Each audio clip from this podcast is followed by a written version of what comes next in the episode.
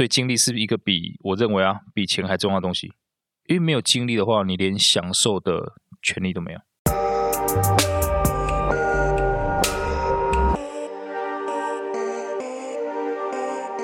现在时间是十一月十八号下午四点三十一分。您现在收听的是深 V 一口气。好了，够了够了，人家以为我们电台就是怎么了？我们电台就是先跟大家，让大家跟我们先深吸一口气。看谁吸的长，请大家把描述写在留言框，谢谢。我今天很想要叹气的感觉。我们的频道一直以来都讲了很多，就是工作效能啊、时间管理啊、自我成长议题。但是，就是其实最近我们听众啊，有一些有来私讯我，然后有问我说，就是他们我们讲的东西，他们其实都了解，然后他们也认真的想要去做。嗯、可是他就觉得我工作下班回家，然后可能有些还有小孩。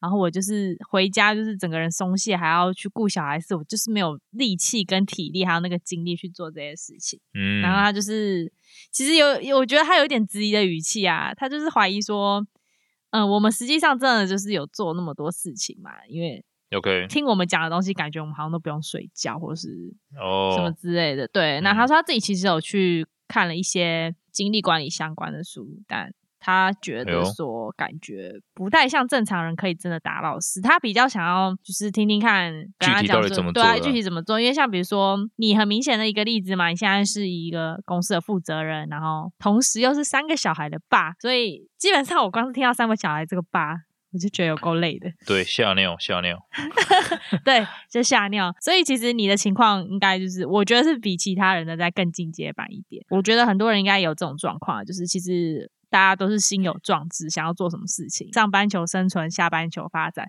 嗯，这是大家都知道的事情。可是就是下班就是没有那个体力跟精力去做这些事情。OK，对，然后下班就没有力气发展了。对啊，有些人甚至觉得说，哦，我睡觉睡那么久也没有任何改善。哦，这一集、嗯、我们就请精力管理大师。罗志祥，谢谢。哎，罗志祥不在，罗志祥没来哈，换我来。他是时间管理大师。哦，对，他这样也算精力管理大师。他的精跟我的精不太一样。这，段要逼。他的精是，对，逼。那我们先来问一下你的那个一天的 schedule 好了，我们来听听看你到底有没有是在休息的，还是其实你根本都不用睡觉？可以了，所以首先我先跟大家讲，我基本上每天至少会睡六到八个小时。OK，至少一定有六个了，这个。一定跑不掉的，正常来说就是七个七个半左右。关于这个，其实很多人会说一定要睡满大概什么七个半小时啊，嗯，一个半小时为一个周期啊等等的。我觉得这个是其实这个是理论上面统计的结果，它是。归纳出来的，不是演绎出来的哈，所以呢，呃，大家可以再看一下。我认为在睡眠上面研究最有权威一本书是呃，斯坦福大学的《睡眠革命》。嗯、OK，这本书可以看一下。嗯、啊，他讲很多关于睡眠的。所以你要评断你到底有没有睡好，很简单，你不是看你的手表表现怎么样，不是啊，就看你隔天你感觉自己怎么样，这是最简单的方式，也是最科学的方式。嗯。好，所以呢，一般早上大概是起床之后呢，会有一点点时间。OK，一点点就是因为。通常呢，我的小孩不会让我太清闲。嗯，啊，我的两个女儿，我现在跟我两个女儿一起睡觉。嗯，他们只要发现我的体温不在，或者是味道不在了。他会马上就惊醒，然后跑出来找我啊！所以呢，我会抓紧这一点点时间，我会喝杯水，然后呢，就是简单写个日记啊、呃，看一下今天接下来有哪些事情。那通常他们就会起床了，嗯、所以他们起床之后，就是跟我太太一起帮我们弄早餐啊，互相 cover 一下。再来，我就会带他们去上学。嗯哼。带完他们上学之后，通常我就是一三五的话，我会就准备去健身。OK，二四、嗯、的话，通常是我老婆健身，或是瑜伽，或是去做按摩的时候。所以二四的话。我是早上会在家带我们家老三，通常就是到中午嘛，中午都呃，要不就开会，要不直接到公司开始接下来的行程，那就一直到晚上。呃，晚上如果我没有课的话，也是一样，就是回家，然后可能就呃吃个晚餐，陪老婆陪小孩这样。OK，所以呢，其实也可以看到啊，基本上呃空闲时间是自己要挤出来的。那你大概都几点睡觉啊？我正常啦，如果说没有课的话，我是陪小孩一起睡觉，所以大概九点之前一定要带着他们一起睡。嗯。对，以前会想说，哎，很多人有一个误区，觉得说，就是晚上他工作会比较专注，嗯，对吧？看书也好啊，写作也好，等等都比较专注。当然，我认同，我有这种感觉，但是要去算一下那个总产出，因为如果我们今天知道，反正根据统计，晚睡的人是很难哦，除非你工作作息就这样子，嗯，再来说，你晚睡的人就是寿命比较短嘛。嗯、OK，嗯，好，那你就这样子算哦。假设你今天晚上工作，你可以因为效率的关系，让你从本来的比如说十分变成十二分，对吧？你去乘以大概四十年，你就六十岁挂掉好了。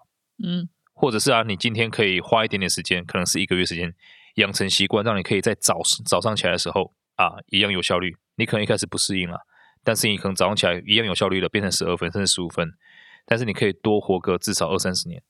嗯，一旦这样的话，你去乘一下那个总数量，我相信啊，早睡会是早睡早起是比较好的选择。直接把它量化成你的寿命，这样对，直接乘以你的寿命。所以呢，不要去纠结说你要晚上效率比较高。当然一开始是这样子的啦，OK，然后花一点时间，一个月两个月的时间去适应成早上起来。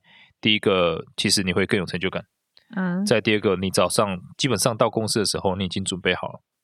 嗯，对，所以呢，呃，其实你会发现作息我跟大家应该是差不多的，嗯，所以重点就在于说，那我们在做每一件事情的时候，可能一般人只能做到，有人三十分，有人六十分，有人就可以做到八九十分，嗯，那你就想想看啊，每一天他都八九十分，跟一个人每天是二三十分或者六十分的，这三个人经过一年差异就很大了，嗯，收入啊、生活啊、家庭啊、成就啊、乐趣啊都不一样，嗯哼，对，那我认为这个就是。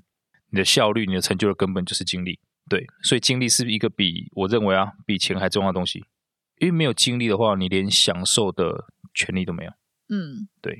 但我觉得还蛮多人应该就是也是很正常的作息，然后可能也真的有睡到六到八小时。嗯，嗯，其实我身边有些朋友会跟我讲说，他就是睡了很久，可是他就是一直都觉得早上起来还是没有精神。对啊，你有这样的，你有这种情况过吗？也也有过啊，有过啊。嗯很长，而且你说有很多失眠的时候也是有，之前都有过了。就是你会发现，就那时候很多人就会想要一开始就喝酒，嗯，喝酒让自己赶快睡着。但是你就发现喝酒睡着就很容易翻来覆去嘛，嗯，所以这个基本上有很多不一样解决方法。看医生当然很快啊，可是我后来我去很简单，你一样我这样看书学来的哈，就两个要素。嗯、第一个呢就是温度，OK，你的体温跟室温、嗯、，OK。再第二个东西是光。嗯，所以你也不能看手机。你睡前两个小时不要看手机，因为手机它是有那个蓝光嘛，嗯，它会让你整个兴奋起来，好像看到阳光一样。嗯，对，所以这两个在你睡前两个小时就要控制。那温度也很重要，温度就是说你的，当然你的室温可以稍微调低一点点。嗯，OK，那如果说是二六到二八比较环保也没关系，你可以在提早一个小时的时候去冲个热水澡，嗯，或是泡个脚，嗯，OK，就是听说泡脚是最有效率的方式。你一旦泡了脚，你的那个末梢神经就是突然间热开了嘛，嗯，那你的身体因为外在很热嘛，嗯，对吧？它就会想办法散热，嗯，刚好过了一个小时，它散热的高峰就是你体温下降最低的时候，那个时候你就很好入睡了。哦，对，所以这也是很好办法，这两个方法是极其有用的，比吃药还有用，大家可以试一下。那，那如果比如说，呃，像我们现在说的，就是一般的晚上的正常睡眠状态，嗯、那。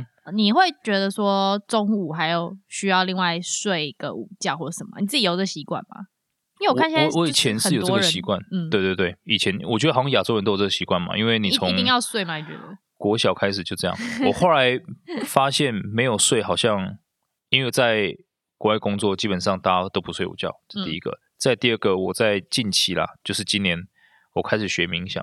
嗯，OK，那那个冥想不是那一种很禅那种，就是非非宗教的那种，叫 TM，OK，嗯，TM 就是叫超绝静坐，它就一种静坐而已。嗯，那就大概花我可能二十三十分钟的时间。嗯哼，但是我做完之后呢，我可以呃那个精力会可以瞬间恢复到蛮高的那个状态。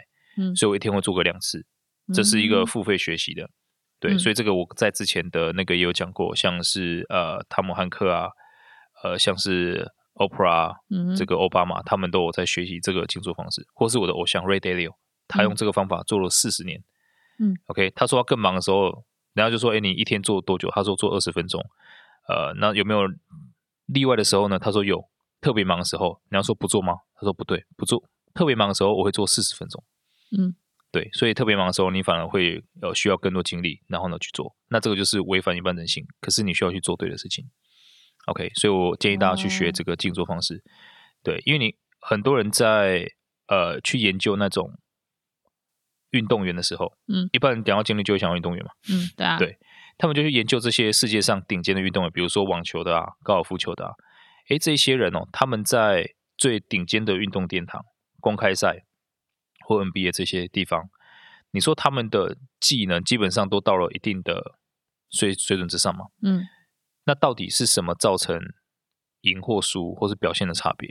他们发现最大最有相关的一个东西，就是每一个人在呃，就是大量运动完之后的那个恢复时间。嗯，他发现那些顶级的运动员，包括我们现在上面照片上可以看到什么之前的 Roger Federer 这些人，好，或是像菲尔普斯，嗯，游泳 OK，他们可以在最短的时间内，很恐怖哦，在二十秒之内比完一个赛，可能在二十秒，或者在在很短的时间内，让他的心率。降到就是一般他正常走路的时候的心率，嗯，OK，这代表他的他的所有的精力状态恢复到一个最原始的状态，他可以随时准备好下一个冲击，嗯，OK，这个是让他们变得非常突出的地方，嗯，所以你就可以知道说，在全世界最顶尖的表现，不管是任何事业或任何运动，呃，对于成功人士而言啊，他的关键并不是说他要去学习更多东西，而是他怎么让自己在最短的时间内恢复到最好的状态。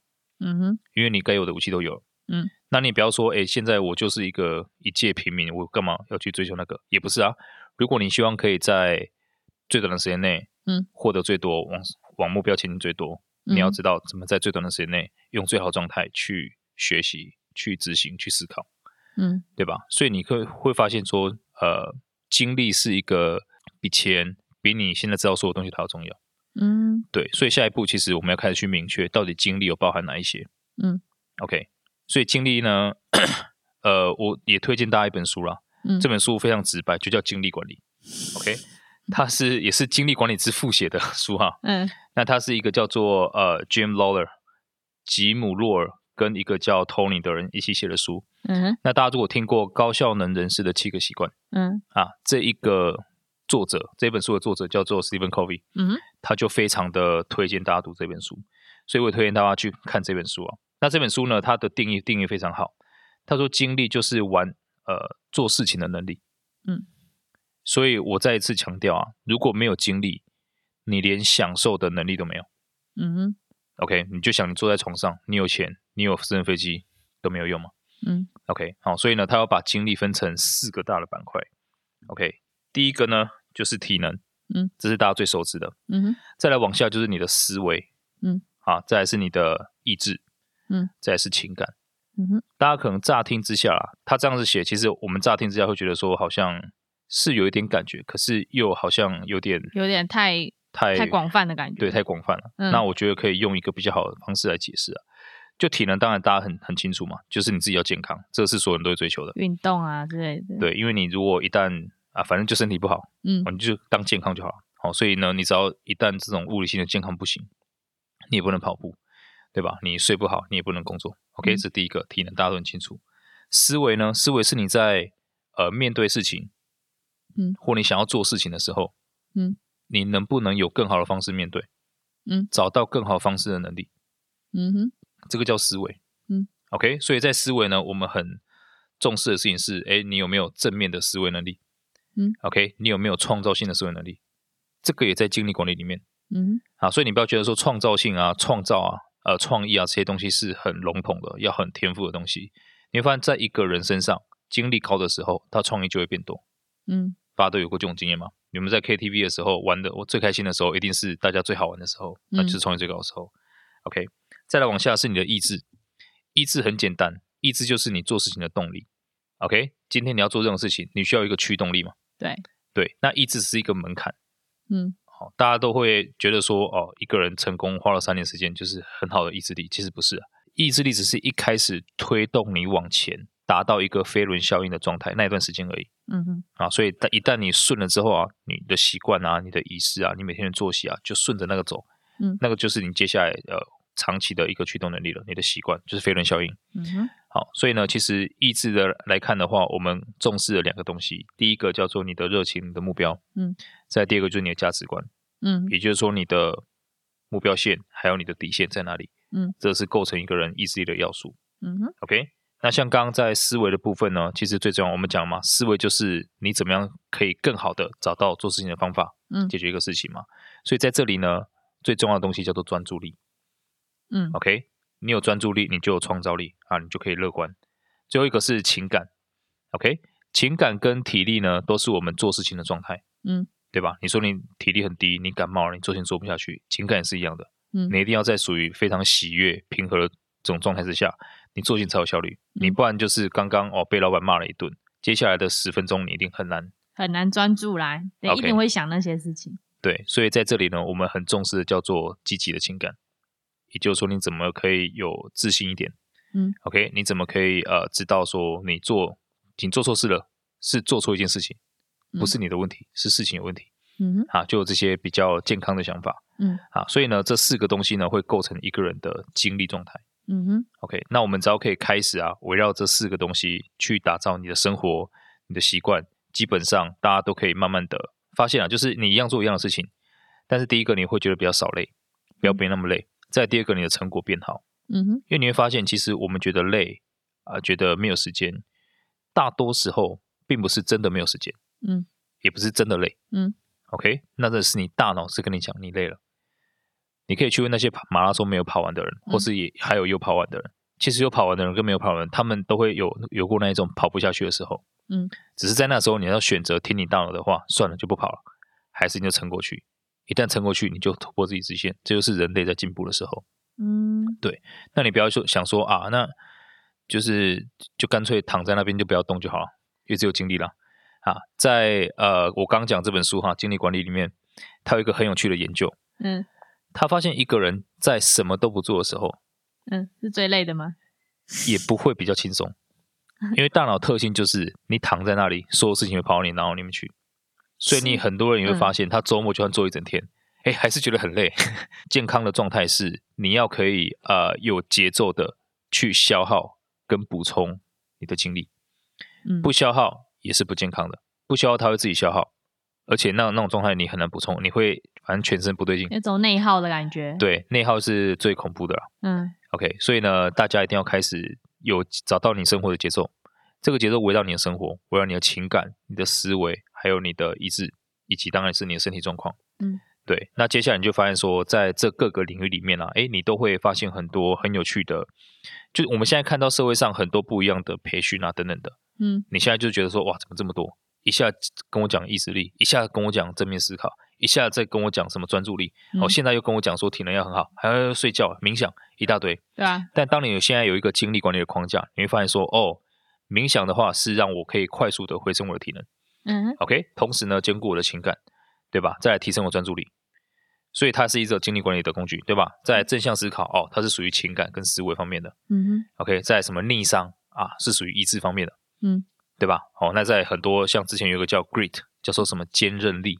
嗯。OK，那也是属于意志层面的，还有你的思维状态层面的。嗯、你就会发现说，当你有一个精力的精力管理的框架在你身上的时候，嗯，你会更有意识的去呃看待这一些，不管是市面上在卖的书也好，各种这种身心灵的培训课程也好。其实它没有那么玄，嗯，它只是让你可以在更好的状态、更短的时间内达到更好的效果而已，嗯，OK。所以呢，我还是推荐大家开始去呃多多看待你的生活，还有你自己。那你的记得精力不是只有说你的身体而已，嗯、啊，你的睡眠而已。你要知道说，就是啊、呃，你的思维啊、意志力啊，还有呃你的情感，这些都是需要去关注的。所以总结下来的话，就是我们要先，如果你真的觉得你的生活很累，像我最近认识一个。嗯，他也算是管理层的那种人，对，嗯、然后嗯，管理小公司，他就常常就是觉得他事情很多，然后他觉得一直都很累的感觉。如果照你刚刚那样讲话，其实他应该要先从他的生活里面去找说他累的点。第一就是是不是他的基本睡眠是不正常的？嗯、我我觉得，嗯，睡眠啦这件事情，感觉比较好找出病症。我觉得一般人可能会备受干扰的比较是情感跟专注力的部分。呃，对，所以其实我觉得大家真的可以去看一下《精力管理》这本书啊，因为这本书它也是用一个案例的方式来去呃做一个描述，所以呢，他今天重点分析他这个案例啊，怎么样从呃一个人好像慢慢失衡的状态，这个人一开始很成功的，嗯，对吧？但是后来发现，哎，很晚睡，然后呢，压力很大，一定要喝一杯，OK，然后也一定要这个上瘾，然后也吃很多，再来呢，感觉跟老板关系。慢慢的变不好了，嗯，然后呢，就跟同事关系也变不好，最后呢，影响到他的业绩，然后自己觉得很累，明明越来越辛苦，嗯，OK，职位越来越高，嗯，收入越高，为什么越来越累？好，包含他的小朋友啊、他的朋友啊等等的，慢慢的失衡。嗯，应该说这一切的根源都跟精力呃会有一点关系啦。嗯，好，那怎么样开始借由这四个层面啊，这四个方面的这个精力管理的方法跟技巧，来慢慢的把你要的生活打造回来。你就会发现说，其实呃，虽然我们在前面几集很常会提到说钱的问题，嗯，可是你会发现说，你真的要过上你理想中的那个生活，嗯呃，跟钱的关系不大，嗯，哦，就很多东西你发现里面很多技巧跟钱是没有关系的，嗯，对吧？早一点起床，写个日记，碰到同一件事情，你可以用不一样的角度看待它，诶，你的那个快乐啊，比你去买一个 LV 包还要多，嗯，啊，那这个才是我们生活在世界上最大的目的嘛，嗯哼。对啊，OK，啊，感觉好像要总结，但是还是有想要问你一些事情。可以，你你会不会？我来问一些平民会想要问的问题啊。来，如果我们刚刚说的就是比较大框架的部分，然后我自己想要针对我自己可能会跑出来的问题，可以，比如说，如果是你的话，嗯，可能我今天就是早上起床，然后就准备好今天要做的事情，就觉得也很有精力一天，然后准备要完成。可是，嗯，嗯，可能。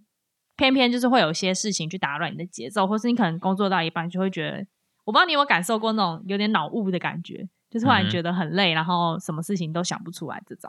那通常这个时候你会就是停下来做你刚刚说的冥想，还是就是类似休息的动作，还是你会就是想说很像运动员去突破那个关卡继续做下去这样？OK，很好啊。这个问题我听到两个啊，第一个让你碰到这种状况怎么办？嗯，再第二个。你所谓的突破啊，或者是成长，到底是怎么来的？OK，嗯，呃，首先呢、啊，当我碰到这种状况的时候，我会注意到，第一个是我们我的安排到底合不合理？嗯，你发现碰到那种脑雾的时候，就是啊，其实很简单，嗯，你的大脑在承载负荷的时候，你给他的负荷超过他的期待，就这么简单而已。比如说，比如说，他就是可以撑一个小时嘛。你硬给他干上了一个半小时，他一定脑雾的。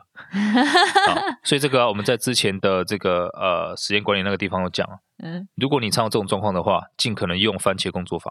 嗯，OK，番茄工作法很，我觉得非常好啦。你可以就是一次二十五分钟嘛，嗯，然后专注嘛，你也不要喝水，不要尿尿，二十五分钟专注做一个事情。嗯，OK，那当然它是整个系统的，你们可以去直接。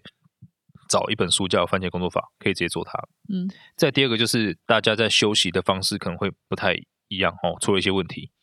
所以呢，很多人休息就开始看《Light Day》，这是很糟糕的休息 方式。真的很讨厌《Light Day》，我真的很讨厌，对，因为他真的一大堆垃圾讯息，而且不是根根据我在查的东西给我的。嗯，他的那个讯息就是乱播的，只有广告是根据我要的。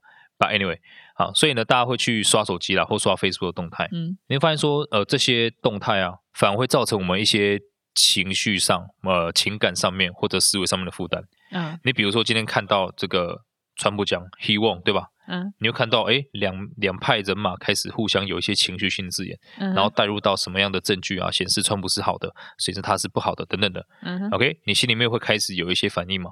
就开始有情绪成分产生。对，那你这个时候你觉得你这样情绪波动五分钟之后，你不会觉得比较轻松？对，啊，所以呢，这个时候当然冥想是一个方式啦。嗯，那我们公司就在二二八公园对面了，我就 可以直接去走一下，也是可以。嗯，OK，所以重点就是在那休息的时候，呃，在碰到这种状况，我会休息。嗯，但是休息的时候，我一定不看手机。嗯，不看任何有荧幕的东西。嗯哼，OK，那你说看书，可能也尽量不要了，嗯，除非那个书就是那种大悲咒之类的，就是你完全不知道有什么情绪在里面的那一种啊，就是很平静。OK，啊，这个是一个。再另外一个，那你怎么样去训练自己，可以越来越，比如说效率越，越高，嗯，然后呢，越来越少碰到这种状况，嗯，OK。但第一个就是刚刚讲的时间管理技巧，嗯，OK。再第二个就是呃，更加灵活的去找到自己生活的节奏，嗯，好，你会发现说你会在一个一个小时里面工作很 OK，但是到了一个半小时就不行，嗯，这是专注力问题吗？嗯，啊，思维有问题啊，OK，思维跟情感还有你的这个体能有关系。那是不是昨天太晚睡？嗯，是不是昨天是不是喝了一点酒？嗯，OK，或今天早上你在计划事情的时候，是不是没有把某一个事情计划进来，它打乱你的节奏？嗯，或者是今天因为下雨了，你淋湿了，你就觉得不爽，情绪有波动，嗯，所以发现说这一切都是一一整个环环相扣的，对吧？那你要怎么把这个这些所谓的误差也好、意外也好，或者是变数降到最低？很简单，就从你自己的生活开始规规划开始。所以很简单，你就是 OK，我的睡觉要多少？对吧？一样从站在未来安排现在开始，就一直开始不停的 测测试自己的对身体的效能，因为毕竟每个人不一样。对啊，还包含你做的事情到底是什么。嗯，你发现说今天呃，可能你你在有些人呢、啊，他可能是在做文案发想的时候，嗯，他可以撑三个小时，嗯哼，OK，但是你叫他做明天呃月度会议的报告，嗯，他两个小时他就脑雾了，对吧？所以各种事情你也会发现不一样。嗯，但是大家到底有没有在观察自己？你一直知道说，我、哦、工作三个小时很累，今天是两个小时，好像还好。那你做的事情是什么？你自己更适合做哪一些事情？OK？还有你做这些事情，你最终的目的是什么？嗯，对啊。所以我我在设定我年度目标的时候，或像我跟大家讲一个很有趣的例子，LeBron James，嗯哼，我们都知道他每年花在他身体上面的保养哦，就是他的肌肉，OK，他的饮食，他的作息，他有请一个专门的精力管理团队。嗯，他一年可以花，反正我不记得啊，几千万台币做这个事情。嗯、那他这个任务怎么做？你说那怎么知道说他几每天几点睡？诶，他不是今天直接拍脑袋开始想你今天几点睡，不是啊？嗯，他是直接把未来一年的赛季，OK，哪一场哪一天会飞到哪里去，全部算好，嗯，然后规划到今天，嗯，OK，你今天需要晚睡一个小时，因为可能你在一个月之后你要飞到东岸去，嗯啊比赛，那那个时候会有时差。嗯，所以你今天开始调整，你就不用那时候调整这么痛苦。嗯，OK，那因为这样子你的餐叭叭叭一大堆，这样子去做做规划的。嗯，那当然我们现在没有团队帮我们做到这样，但是我们也不用像劳动卷是这么顶尖的。对啊，这很像机器人哎。对，可是你会发现这样是生活是很有意思的。嗯，就至少因为你的生活是可控的。嗯，对，你不可控的人啊，你晚睡晚睡起来啊，这个。因为很晚了，很晚了，你也不能等雨稍微小一点再出发，你只能硬干出去。结果硬干出去，发现啊，你的伞掉在这个呃早餐店了，一步一步这样下去。嗯、你说这个是运气不好吗？其实不是，就是、就是你失去对生活的控制，不错的感觉。对啊，所以我希望大家一样从精力管理开始，找回你生活的节奏。那一个好的精力管理啊，它可以让你第一个抓回你生活节奏啊，再第二个，因为你对你自己的控制能力增加了。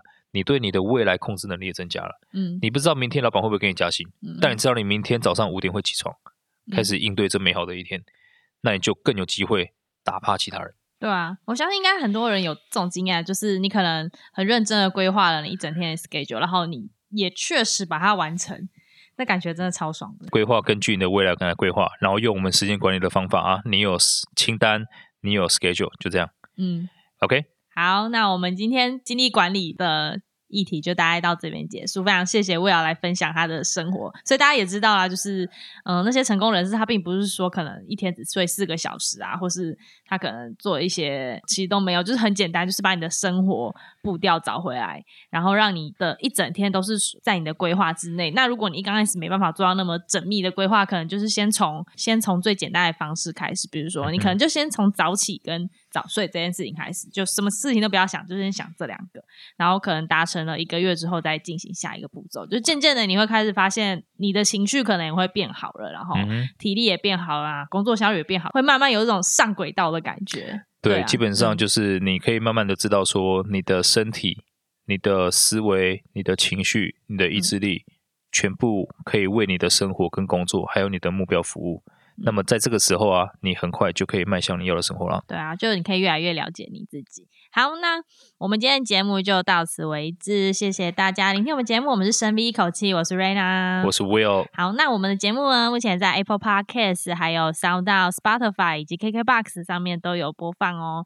所以呢，如果喜欢我们的朋友，欢迎订阅我们的频道。那如果你有用 Apple Podcast 的话，记得不要吝啬给我们五颗星，我们做节目做的很辛苦哦。好，那如果呢，你有任何就是呃想要问 Will 的问题，或是你有想要。对我们团队有什么兴趣的话，也可以欢迎在 Apple Podcast 留言，或是直接 email 到我们信箱跟我们联络。今天的节目就到此结束哦，谢谢大家聆听，我们下次再见，拜拜。谢谢，拜拜。